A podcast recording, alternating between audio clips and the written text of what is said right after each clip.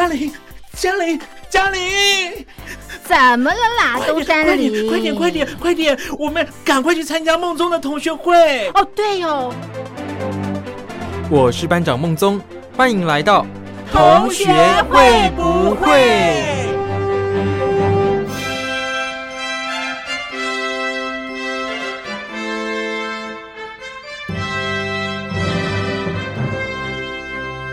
？Hello，各位小伙伴，我是苏燕，很高兴又跟大家见面了。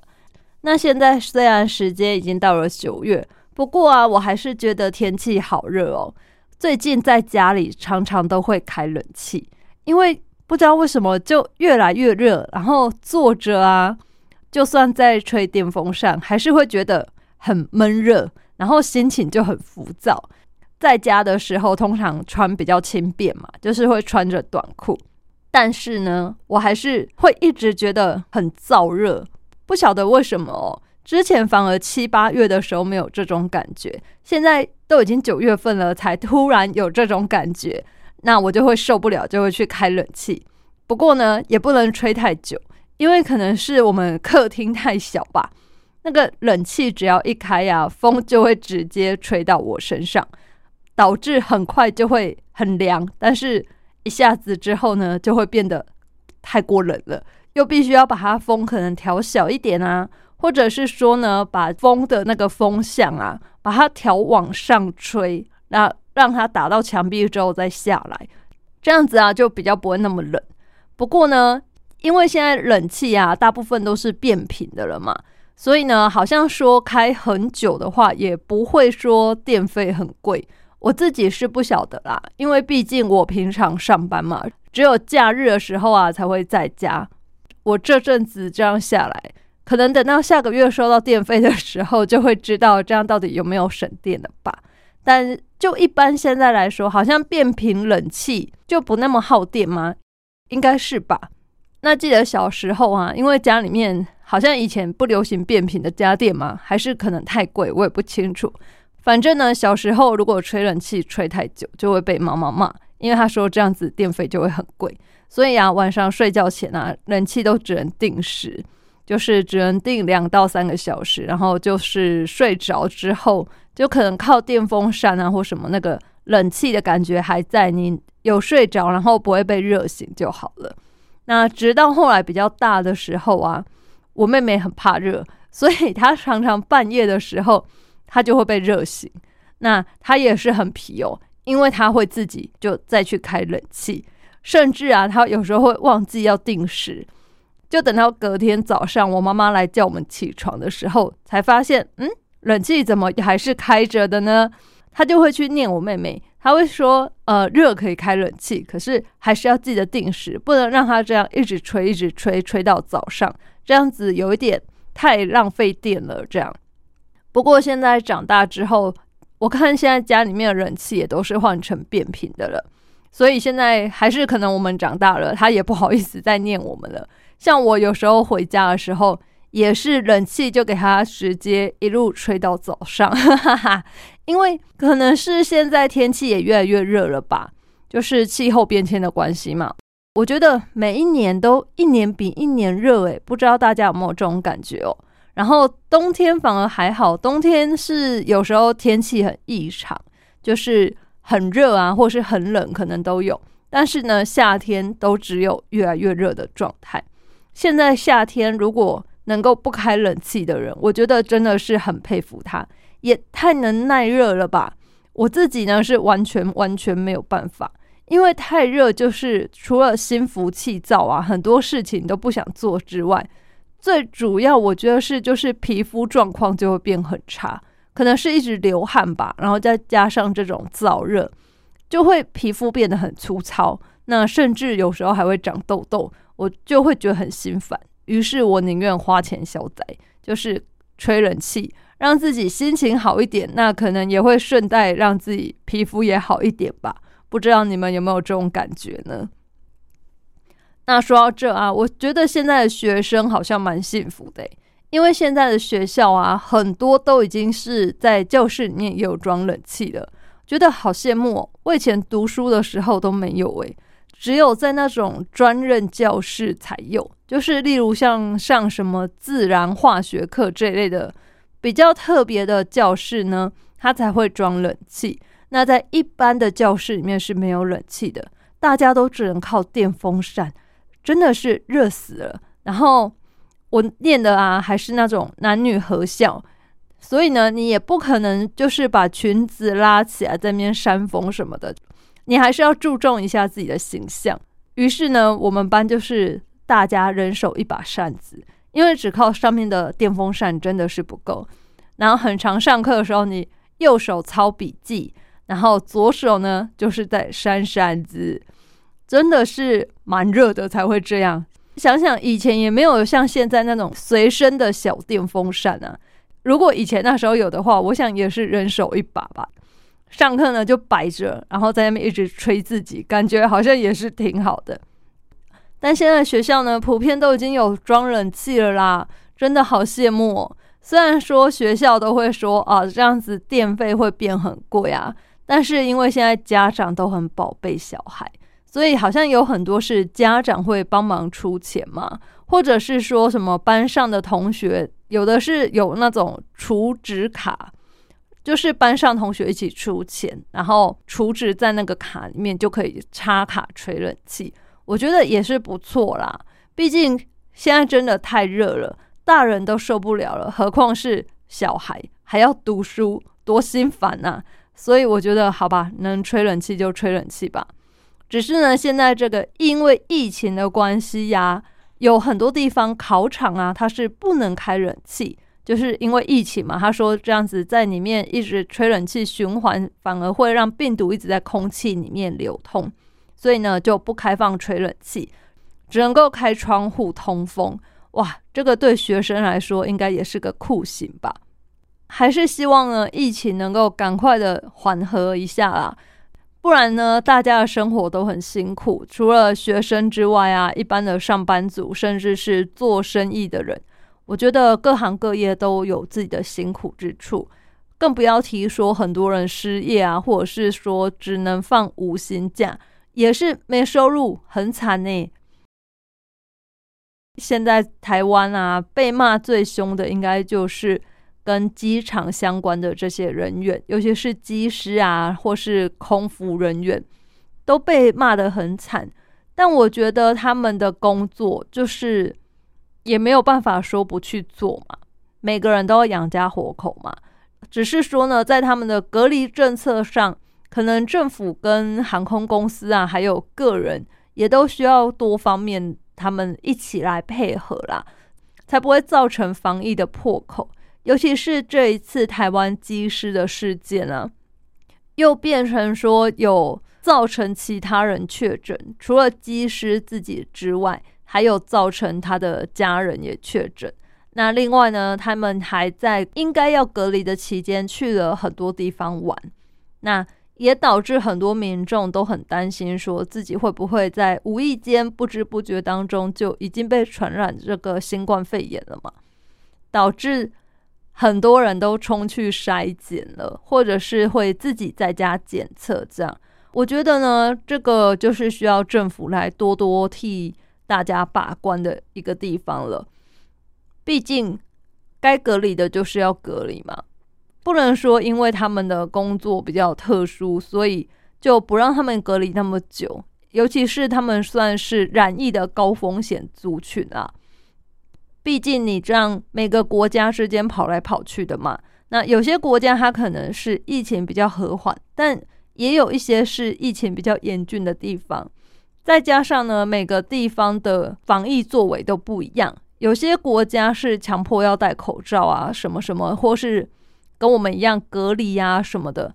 但有一些国家呢，好像他们国内打疫苗的人已经比较多了，就已经没有再强制戴口罩了。可是呢，你怎么知道他不是潜在的这个传播者呢？像这一次的机师事件啊，就是他们说可能推测啊。来源是他们在芝加哥机场的时候受到感染的，因为呢都是去这个地方的机师染疫，那再加上也有人说他们在当地的机场发现已经有很多人没有再戴口罩了，所以目前的推测是这样。但在这个病毒的基因株还没有定义出来之前呢，我们也不能够妄加揣测啦，只能说可能是这样，但不确定。但不管怎样，就是个人的防护工作还是一样要做好啦。也因为机师这个事件呢，有相当多人都有收到政府的这个警示简讯，那也造成了突然一阵恐慌，因为它狂烈的时间非常非常的长，大概有半个多月吧。那有很多民众呢，就开始不断的回想着半个多月自己去了哪里，或者是说他就觉得。他自己去的地方跟政府有公布的这一些就是足迹啊，他们没有重叠啊，他们去过的地方我又没有去，为什么会发这个简讯给我呢？就不免让人觉得有一种乱枪打鸟的感觉吧。不过呢，指挥中心现在是说，他们不只是因为你去过，你可能是时间上或地点上跟他们去的地方有重叠，或者只是。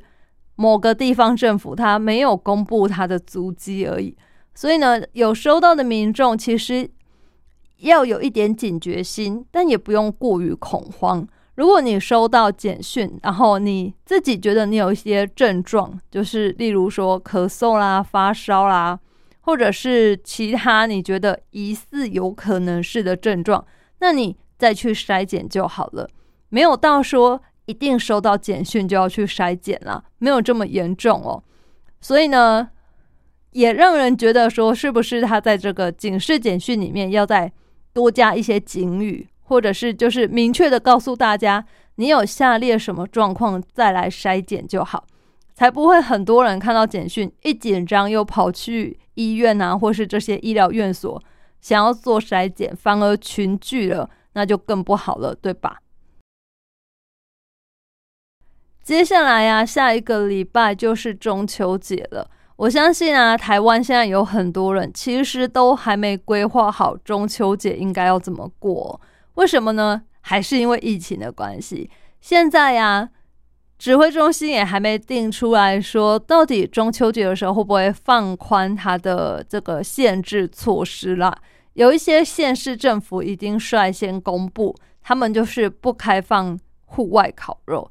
因为像台北新北啊，以前有很多像在河滨公园的地方，它那个时候是有开放给大家烤肉的。那目前呢，已经是有明确的说，哦，今年不行了，希望大家自己在家里过就好。那也有些地方政府一样，它就是要等中央的指挥中心公布之后呢，它才要再做进一步的规范嘛。所以现在呢。我访问到有蛮多人，他们都还没决定中秋节到底要怎么过，只是今年可以预期啊，烤肉的人应该就是会大幅的减少了。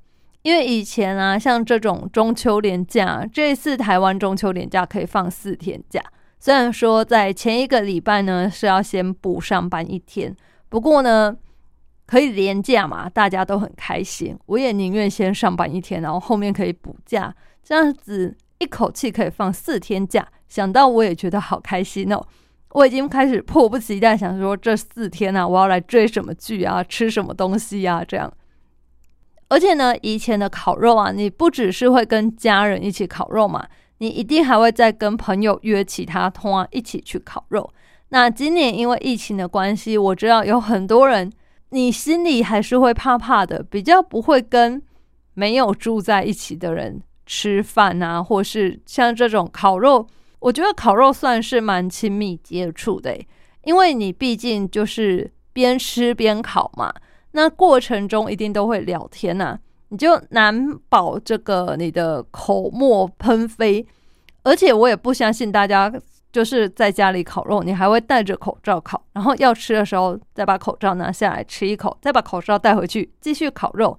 我想这个可能性是比较低啦，应该很少有人会谨慎到这个程度吧。大家一定会想说啊，都是自家人，有必要这样吗？所以呢，就可能全程都没有戴口罩，然后就边烤边吃边聊天。这样子一来，我觉得可能你跟自己家里的人烤肉的话，当然还好啦。可是如果是朋友或者是没有常常见面的亲戚的话，我觉得呢，这件事今年还是暂时先避免的好，才不会造成一些让大家紧张害怕，或者是 觉得早知道呢就不要这样做的后果。这样，所以呢，今年我是觉得大家可以先不要烤肉，可以先一起就是做自己能做事就好了。就像苏燕，我今年就。没有想要去烤肉，我就想说可以在家吃炸鸡或是吃披萨，哈哈哈。就是呢，自己在家追剧，好好过就好。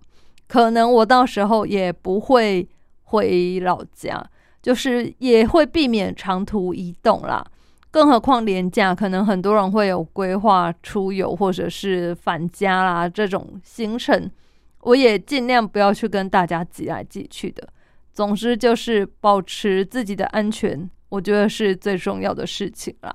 希望呢大家也都能这样。不晓得大陆的听众中秋节打算怎么过呢？中秋节我还是希望今年能够吃到月饼，但是今年的月饼数量好像有点少，因为目前为止呢，我只收到一盒月饼而已，觉得有一点小难过。因为我最喜欢的呢就是蛋黄酥。很喜欢蛋黄酥那种外面酥酥的口感，然后里面甜甜的，然后在甜中间呢，你又吃到咸蛋黄的味道，哇，真的是太棒了！所以呢，我最喜欢的月饼就是蛋黄酥。那今年我也看到有蛮多特色创意的月饼啊，但是呢，这些月饼我觉得，嗯，大多数而言都只是个噱头而已。吃来吃去，我觉得还是传统的这种蛋黄酥是。最合我心意的了，所以呢，现在距离中秋节还有一个礼拜的时间嘛，一个多礼拜，希望后续可以再收到其他人赠送给我蛋黄酥，或者是其他的月饼。其实我来者不拒啦，就是很希望呢可以收到中秋月饼，让我虽然在外，可是也有过节的感觉。那如果到最后呢都没有收到的话，我应该就会自己去买来吃。因为现在便利商店我觉得很方便呢，他们除了推出这种预购一整盒的之外啊，其实平常在店里面哦，他们也有贩卖一个一个就是单个售出的这种小月饼，我觉得很棒诶，就是不同的店家，然后不同的口味，然后你也不用一次买一整盒，以免不合口味或是太贵嘛，你就一次只要买一颗两颗来吃就好。又很新鲜啊，又可以满足我们想尝鲜的这个心愿，我觉得相当的不错。因为呢，我最近每次去便利商店的时候啊，都会忍不住站在那个柜子前面，然后一直研究。我就一直在想，说我今天要不要买？算了，先不买吧。然后过两天去，又会想说，上次没买，今天要买吗？这个口味看起来好像很好吃，或者是觉得。还是再过两天，会不会有人送我同样口味的月饼呢？然后接着可能过几天，他会突然上架一个我之前没有看过的品牌，我又会觉得很好奇，想说哇，这个牌子我从来都没有吃过，好好奇它吃起来好不好吃？今天要不要买呢？为什么我每次看到都会这么天人交战呢？因为月饼不像饼干嘛，饼干你可能买了之后，你可以分次的吃，就是不用一次吃完一整包。这样子热量摄取才不会过多过高嘛？因为大家知道，我现在还是多多少少有在节制，有在控制自己的饮食啦，不能一直只想着满足自己的口腹之欲，这样这样子一来就会变得过胖，尤其是现在疫情的关系，没有办法一直外出运动，所以要控制体重，我觉得稍微有一点点困难，但是呢，还是。能吃进去的这个还是要管住嘛，对不对？减肥最重要的就是管住自己的嘴，这个呢是最重要的事情。可是呢，月饼就是你一开下去，通常一整颗你就是要把它吃掉了，很少会有你今天吃一半，明天吃一半，太难了。除非你要找到人跟你对分，就是开下去，你吃一半，我吃一半。但目前呢，苏燕我还没找到愿意跟我分一半的人，所以我一次开下去，我就是要把那一颗月饼吃完。哇，大家知道月饼热量有多高吗？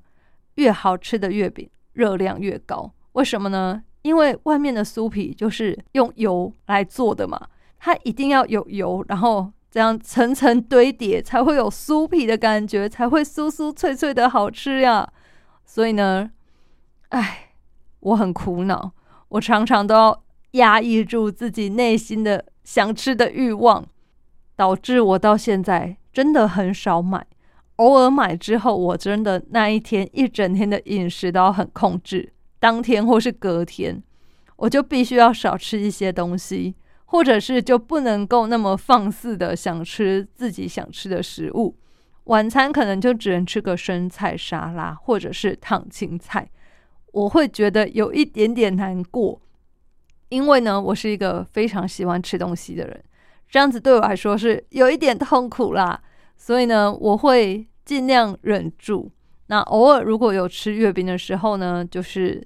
其他餐就摄取的热量就要少一点，或者是那一天真的就是不能再偷吃零食或是喝咖啡，这样子呢才能够确保你吃进去的热量没有那么多，它不会囤积在身体里面造成你过多的脂肪啊，它会堆积在那里就没那么好看了。不行，我们要控制自己的欲望，跟自己的欲望来对抗。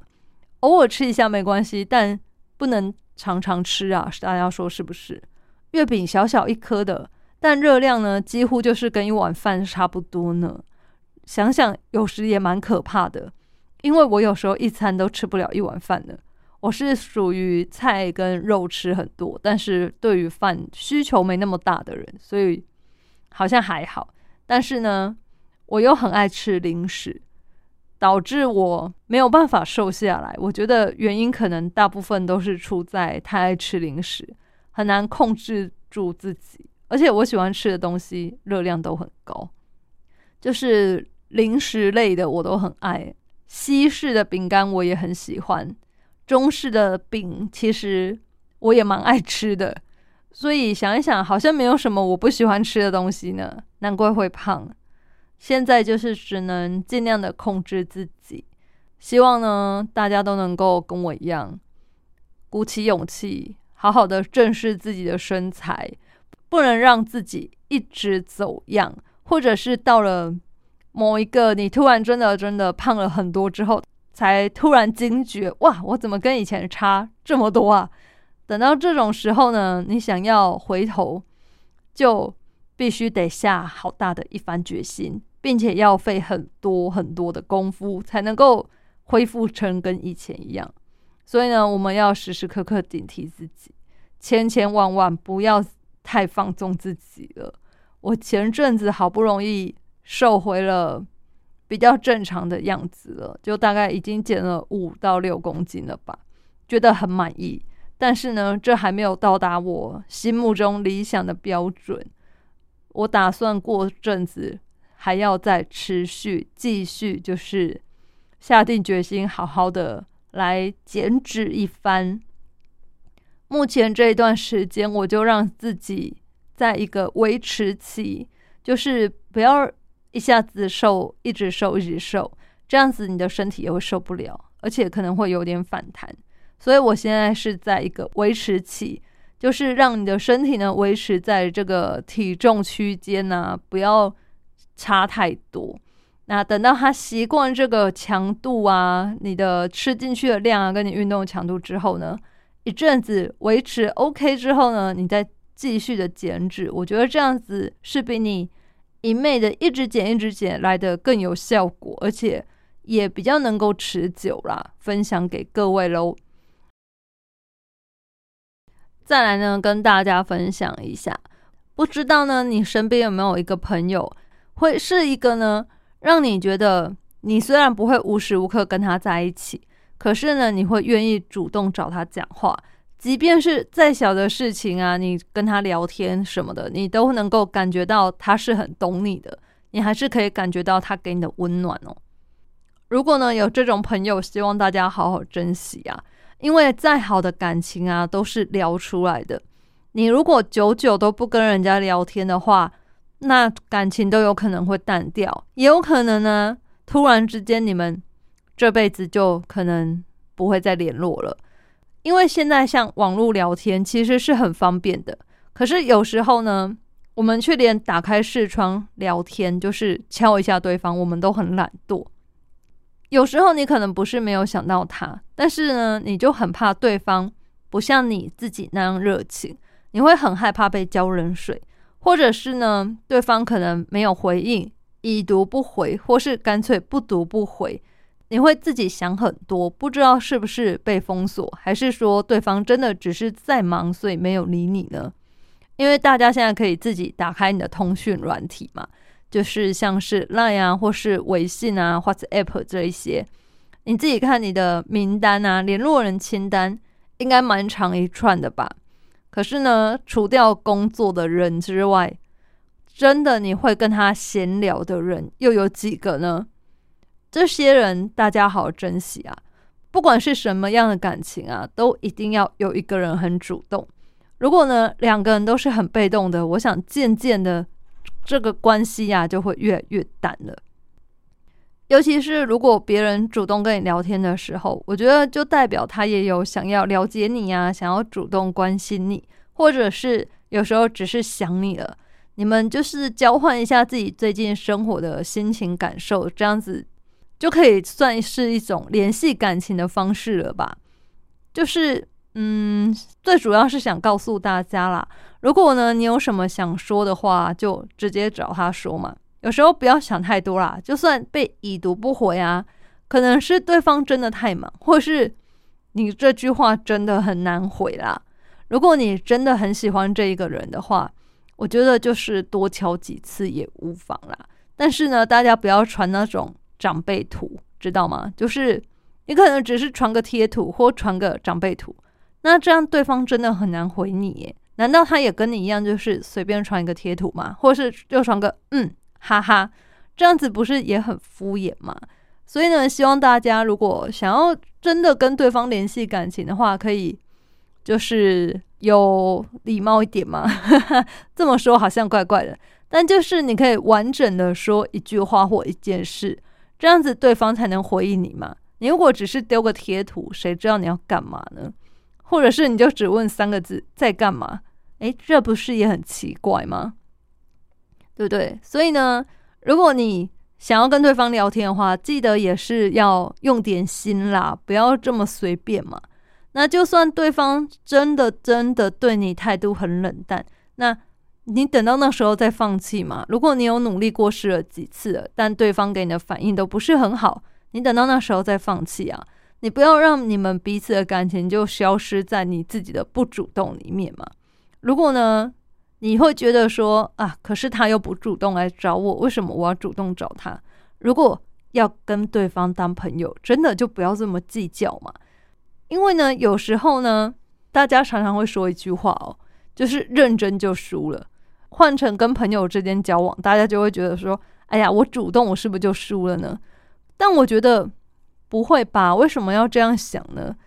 如果你觉得朋友不找你，事实上你也没去找他，那你们两个人不就都会觉得对方没有找我，就渐渐的渐行渐远吗？这样不是很奇怪吗？我觉得真心真意跟对方交朋友，就是一段真挚的友情啊。其实不需要有那么多那么多猜测吧。所以试出你的真心，好好的就是跟对方聊聊天，我相信。对方也感受得到的。那另外也会有些人说啊，为什么我跟某一些人明明就很常聊天啊，但是怎么好像聊着聊着就不是朋友了呢？那这样子的啊，我觉得也可以想一下，会不会说你只是喜欢说自己的事，然后都略过跟对方有关的事，就是只回应跟你自己有关的呢？太过关注于自己了。那么这么一来，你可能就会失去你的朋友哦，因为你聊天的话，大家要的就是一个对方重视自己的感觉嘛，就是两个人互相有交流啊，有回应啊。如果呢，你总是只关注自己的事情，那么久而久之呢，我想对方就不会再跟你联系了，也是情有可原吧。如果你今天跟一个人聊天，然后他都一直讲自己的事情。那完全不听你在说什么，或者是跟你有关的事，他就很敷衍的回你，然后只有你问他的事，他才哦热热等回很多。如果这样子的话，你会感到心灰意冷，想说，嗯，这个人怎么这样子？那久而久之，自然也不太想再跟这个人继续聊天交往下去了，对吧？所以呢，希望大家好好珍惜身边的朋友。那最重要的呢，就是主动一点，不要老是等别人来找你嘛。我们偶尔呢，还是可以积极一点去找对方啊，或者是呢，跟对方有来有往，这样子不是很好吗？不要一昧的等待别人来施出友谊的手，不，我们自己主动伸出友谊的手，搭起这个友谊之桥，不是很棒吗？希望大家好好珍惜身边的朋友啦。那接下来呢，又到了我们心理测验的时间了。现在的人啊，很容易就是会有一种生活很忙的感觉嘛。你可能啊拼了命的工作，那努力啊维系自己身边的人际关系，但是回过头来，你会觉得自己好像有一点累。那身体呢也时不时的对你发出一些警讯啊，告诉你说：“哎呀，我有一点累了。”你的生理跟心理可能长期都处在高压跟紧绷的状态啊。你会不会觉得自己好像有点倦怠呢？不知道自己现在到底是不是真的太累了呢？所以呢，如果发现失衡的来源，那可以寻求解压的管道啊，就可以过上自己想要的生活了。我们今天就用一个比较简单的心理测验来观察一下你的失衡指数，看能不能用这样来帮助你找到最适合自己的舒压状态哦。现在这个情境呢，就是你想象你历经了好几个月的长期的专案，终于进入了结案的尾声了。那你的老板呢？为了表示鼓励，所以给了你三天的特休假期。你会怎么安排这个突然的休假时光呢？首先呢，选择 A，运动健身，好好的吃一顿饭，看几场电影和表演。再来呢，B，翻新除旧，你呀就是开始整理家里，把家里彻底的大改造，变成自己更喜欢的样子。C，跟好友相约。马上呢，就跟朋友约起来去聚餐啊，或者是去一些你们早已经说好要去的小旅行。第一，买张机票出国，远离平常工作的那些城市。我现在就是出国度假，把一切都抛在脑后了。想好了吗？如果你呀，一个长期的专案终于要结束了，老板为了鼓励你，给了你三天的特休，你会怎么安排呢？首先呢，选择 A 运动健身，好好吃一顿饭，看几场电影和表演的朋友。你的失衡指数啊是百分之十，你会很在意生活的小细节。就算你的工作很忙，你还是会很聪明的利用闲暇之余观察自己的身心状态，懂得适度的休息。在压力来袭的时候呢，可以找到方法调剂身心。基本上啊你是很清楚自己想要的生活样貌的。所以，趁休假的时候呢，你可以多多接触大自然，尝试新的事物，让大脑创造多巴胺，挖掘更多新的创意跟能量哦。再来呢，选择 B，除旧布新，把家里好好整顿一番的人，你的失衡指数呢，很可惜啊，是百分之百，因为你呀过于善良体贴，所以呢，总是先为别人着想。最后才发现自己的生活被切割的很零碎啊，很细乱。这样，你已经没有办法顾到自己了，亲爱的你，不要再为了别人而活，可是却忘了自己了。你工作这么努力，生活的这么认真，就是要让自己拥有更美好的生活啊！只有你懂得去爱自己、照顾自己，你才有能力去爱别人、去体贴别人。所以呢，多留一点时间给自己吧。感受你的生活场域啊，感受你的身心状态，要好好的善待自己。总有一天呢，你会懂得，生活就是应该每天都活得像自己喜欢的样子，而不是等到有时间的时候才开始做改变哦。懂得爱护自己，找到全方位的平衡，你才有余力做那一个爱别人的人。再来呢，选择 C，跟朋友约起来去做一些平常说聚餐啊，或者是要去做的那些小活动啊。你的失衡指数呢是百分之四十，你自己知道啊，你会把精力留在工作上，就算是吃饭，你也喜欢利用空档回个赖啊，回个简讯之类的。工作效率呢，绝对是你的一大优点。不过别忘了，偶尔也要让工作关机，试着呢关上你的电脑和手机。每天呢，帮自己设定一个不插电的时间，远离科技产品。跟别人聊天的时候呢，就好好的聊天；出游的时候呢，就尽情的玩乐，好好的经营自己和别人的关系。偶尔啊，抬起头来，你才会发现更美丽的风景。这样子呢，就可以帮你的忧愁跟你的工作压力排解掉啦。最后呢，选择 D，买个机票，我出国旅行吧，远离这个城市。你呢？失衡指数蛮高的哦，你有百分之七十。这些工作压力还有生活压力，总是紧紧的压住你的心口和你的眉头，因为你对自己啊是蛮严格的，总希望每件事情都能够做得更好。因为你是一个负责任的人，就算是很难的任务啊，你也宁愿自己扛下来，不给别人添麻烦。不过，太过坚强的你，有时候会因为压力过大无法负荷。反而会将自己的感受啊藏在深处哦。建议你可以每天花个五到十分钟替自己放空，让自己的身心灵都可以喘一口气啊。最好呢是利用睡前的时光，因为啊时间有限嘛，你可以每天学习用睡前的一小段时光来把自己的压力归零，你的心情就会很平静、很美丽，晚上就能可以得到充分的休息了。只有找到你宁静的核心，最后呢，才有能力做自己的主人哦。今天的心理测验呢，是让大家知道自己失衡的来源，以及怎么样来解压，然后过上自己想要的生活，让自己的身心灵都得到平衡哦。希望大家透过这个心理测验呢，可以好好的想一想，自己是不是真的是这样呢？给自己过多的压力了，而没有调节。导致自己压力太大，可是浑然不知，所以每天都很疲倦呢。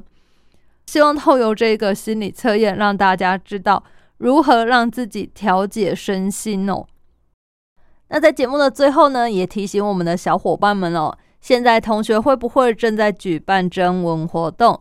我们的征文活动题目呢是叫“抖音时代”，就是希望大家可以告诉我。你们在抖音上都喜欢看些什么，做些什么？抖音带给你们什么样的改变，或是说现在新的这些流行事物，你对他们有什么想法呢？